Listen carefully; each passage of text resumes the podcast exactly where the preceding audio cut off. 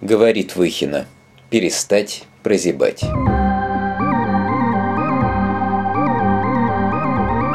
Здравствуйте. По четвергам подкасты будут длинные. На первые два пункта из так называемого «манифеста ватника» у нас ушло по отдельному выпуску, а пунктов еще ой-ой-ой сколько. Но на самом деле все принципиальное мы уже сказали, и дальше можно ускорить шаг. Сперва обещанный в прошлый раз – Газдеп. Третий пункт. Я ватник. Я доволен тем, что Крым вошел в состав России и симпатизирую ополчению Донбасса, за которое воюют мои друзья. И да, я действительно считаю, что на Украине к власти пришел профинансированный Госдепом фашизм.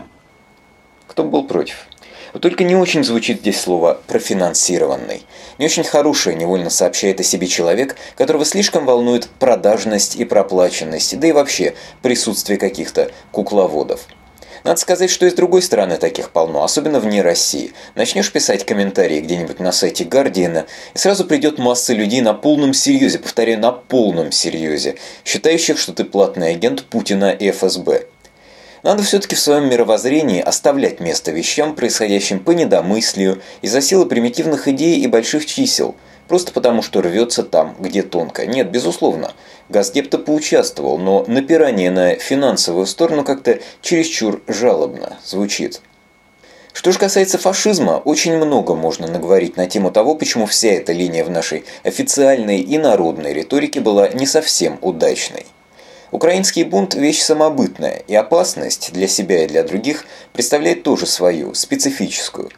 А у слова «фашизм» – заштампованный набор ассоциаций, который здесь подходит лишь частично – Получается, что вся беда в свободе и правом секторе.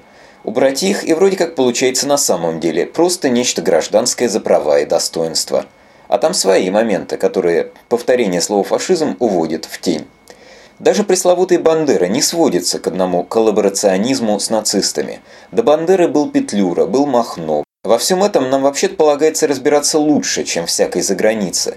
И постоянно этой самой загранице напоминать, что мы разбираемся лучше – Вместо этого мы что-то заладили. Фашизм, фашизм. Возможно, кому-то кажется, что все нужно сводить к понятным для всех категориям. Зря, кажется. Следующий пункт. Я ватник, который в силу своего недалекого загаженного Кремлем ума не видит регулярной российской армии на Донбассе. Опять сарказм. И опять какой-то натужный и подчеркнутый. Сарказм, повторяю, не работает. Просто повторив за кем-то, что у вас недалекий и загаженный кем-то ум, вы на это не возразили.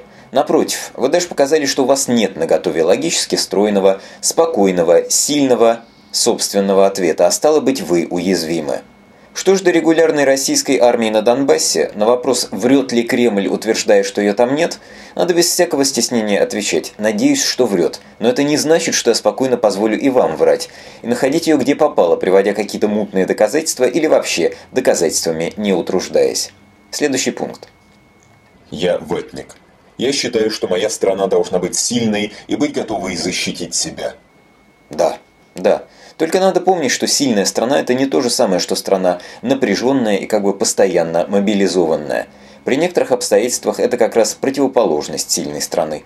А именно, при тех обстоятельствах, когда люди силу своей страны видят не друг в друге, а в идеологиях, институтах общества или только в истории. Следующий пункт. Я ватник и готов терпеть отсутствие пармезана и норвежской стерляди в продуктовом магазине, потому что с детства ем белорусское и не ем рыбу. А вот это вот зачем? А вот это вот что? В чем смысл такого демонстративного ухода от всякой аргументации? Вообще говоря, вернитесь мысленно, кто застал 80-е годы, и оцените с тогдашней точки зрения саму фразу «Я готов терпеть отсутствие пармезана». Это ж чудо какое-то произошло. Это же мы фантастически хорошо живем по сравнению с теми временами. Еще гордо сами отказываемся от каких-то импортных сыров ради национального достоинства. Так нет, обязательно надо повернуть это той стороной, что, мол, я готов терпеть. И добавить какую-то невнятицу. Менять надо эти привычки. Следующий пункт. Я ватник который считает Советский Союз не кровавым коммунистическим режимом, а действительно героическим следом в нашей истории, как, собственно, и Российскую империю. Ведь у того, кто не умеет видеть хорошее в своем прошлом, нет будущего. Как вообще одно другому мешает? Кровавый коммунистический режим и действительно героический след в нашей истории. Представление, будто одно другое исключает, нам навязано. Советский Союз просуществовал долго и побывал за свою историю самым разным. Еще общее замечание, навеянное этим героическим следом.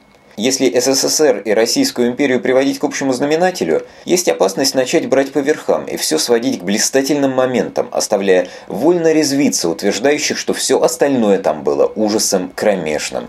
В смысле, в смысле ничего не возражая им, помимо отсылок к подвигам и свершениям.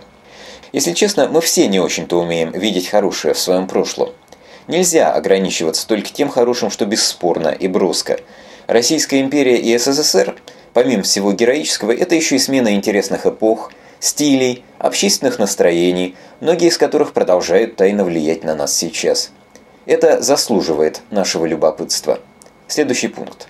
Я ватник. Мне противны опросы про то, надо было защищать Ленинград или следовало отдать его на уничтожение нацистам. И совесть никогда не позволила бы мне даже заикнуться об этом. У меня очень тонкая и при этом важная придирка к этому пункту. Мне очень хочется донести ее правильно. Телеканал «Дождь» в истории с этим опросом однозначно проиграл, а народ выиграл. Если сказать совсем грубо, «Дождь» в этой истории от народа огреб. И то, что он не перестал в итоге существовать, совершенно не важно. Но здесь так сформулировано, что этого не чувствуется. Здесь продолжается негодование по давно и успешно закрытому вопросу, в то время как можно было просто подать иначе – я ватник, и я доволен тем, что за опрос про Ленинград кое-кто получил то, что получил. Надо уметь замечать свои победы. Никто другой за нас этого не сделает. Следующий пункт. Я ватник. Я считаю, что действующий президент моей страны действительно способствует возрождению ее величия. Надеюсь, автор помнит и Евгения Максимовича Примакова, который в рекордные сроки вытащил страну из дефолта, когда скачка цен на нефть еще ничто не предвещало – а потом, собственно, положил начало возрождению величия, когда развернул самолет над океаном в ночь первых бомбежек Сербии. Это я к тому, что в настоящем и недавнем прошлом нужно тоже уметь замечать не только то хорошее, что сразу бросается в глаза. Следующий пункт. Я ватник.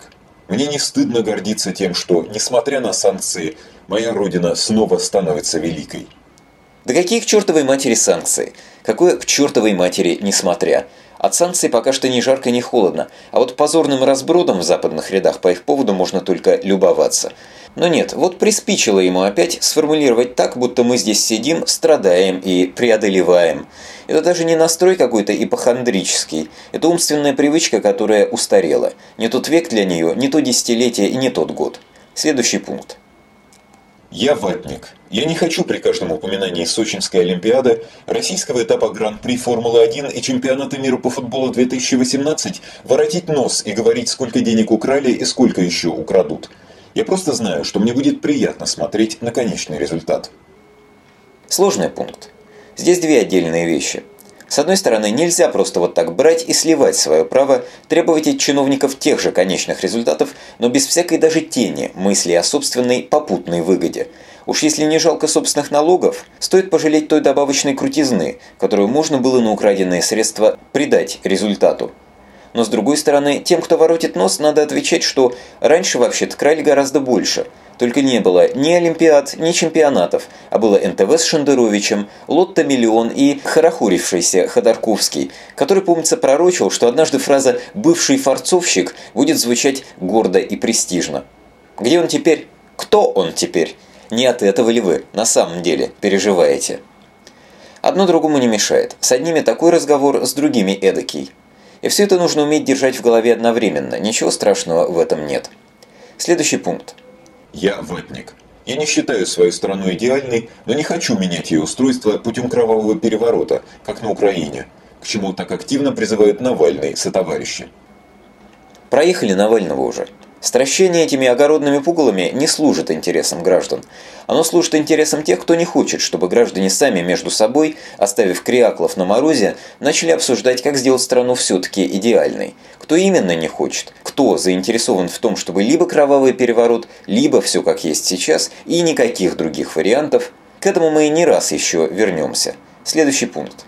Я ватник, я жертва кремлевской пропаганды с промытыми мозгами, и я считаю, что каждый народ имеет право на свободное волеизъявление, а не только Косово и Шотландия.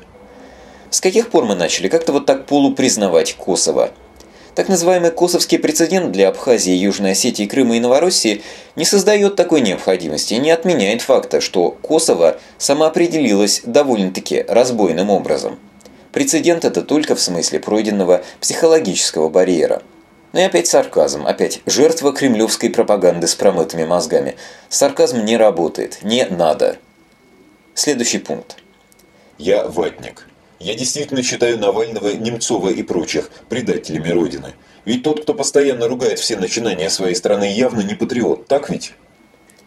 Явно не патриот и предатель Родины – это все-таки очень разные вещи. И чем скорее от одного переходит на слова к другому, тем больше силы теряет понятие «предатель Родины», а самые натуральные предатели между тем никуда не девались. Тот же Навальный не просто ругал какие-то начинания, он по сравнению с некоторыми еще и не особо ругал.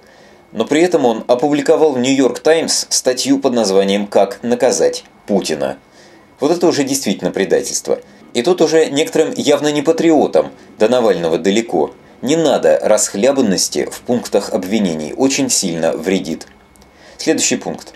Я ватник, и не вижу ничего плохого в том, что люди, блин, ходят в церковь. Я настолько ватный, что считаю, что танцевать в храме неправильно, точно так же, как и молиться в клубе. Точно так же? Правда-правда, точно так же?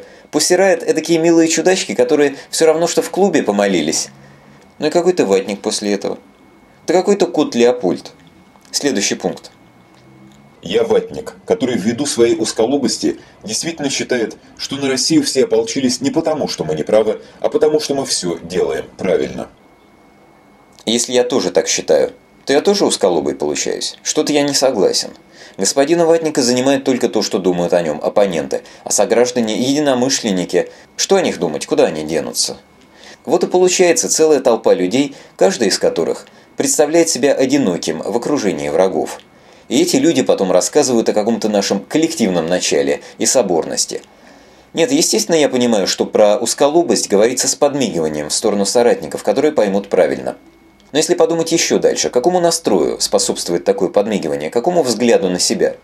Способствует оно чувству отягощенности правотой, безрадостной роли вечно обороняющихся. Ведь легко на самом деле, ведь достаточно поступать ровно наоборот. Сперва подумать о том, как ты можешь своим соратникам придать уверенности и престижа, а уж затем о том, каким земляным червяком тебя в очередной раз назвали. И все будет. Следующий пункт. Я ватник. Я искренне не понимаю, как можно выходить на марш мира с флагами правого сектора. Допустим, я ватник, тут лейтмотив, но вообще-то в таких случаях надо не обзывать себя за искреннее непонимание, осуждающий качая головой. Надо обзывать тех, кто выходит. Следующий пункт. Я ватник. Я не вижу врагов в Европе и США, но считаю, что не стоит равняться на их ценности. Возможно, зря. Там достаточно тех, кто видит в нас врагов. А мы этот взбалмошный, глуповатый и хамоватый угол мира десятилетиями продолжаем переоценивать. Следующий пункт. Я ватник. Я считаю, что легализации однополых отношений нет места в моей идеальной России. В моей идеальной России. Опять какое-то осторожничание. Предпоследний пункт. Я ватник. Я настоящий, полноценный, проплаченный Кремлем ватник, который хочет спокойного, счастливого будущего для себя, своей семьи и своих потомков. Я ватник, мои родители ватники, мои бабушки и дедушки ватники, и мои дети тоже будут ватниками. Ну окей, что тут еще сказать-то? Кстати, интересно, не в плане критики просто, а как-то словечко «ватник» будет восприниматься через 10 лет или через 20 останется? Забудется?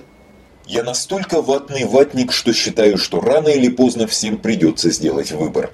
Я свой выбор сделал. Я за сильную Россию. За ту Россию, которой я горжусь прямо сейчас. Пойду, что ли, ватничек надену и под водочку на балалайке гимн сыграю. Тут чисто стилистическое замечание. Если ты ватник, то как ты еще и ватник наденешь? Получается какая-то матрешка из ватников. Надо было сказать лапти. А про выбор стоило бы и поподробнее. Может и не надо будет никакого выбора. Может, если продуманные слова говорить, будет и того, и другого, и с хлебом.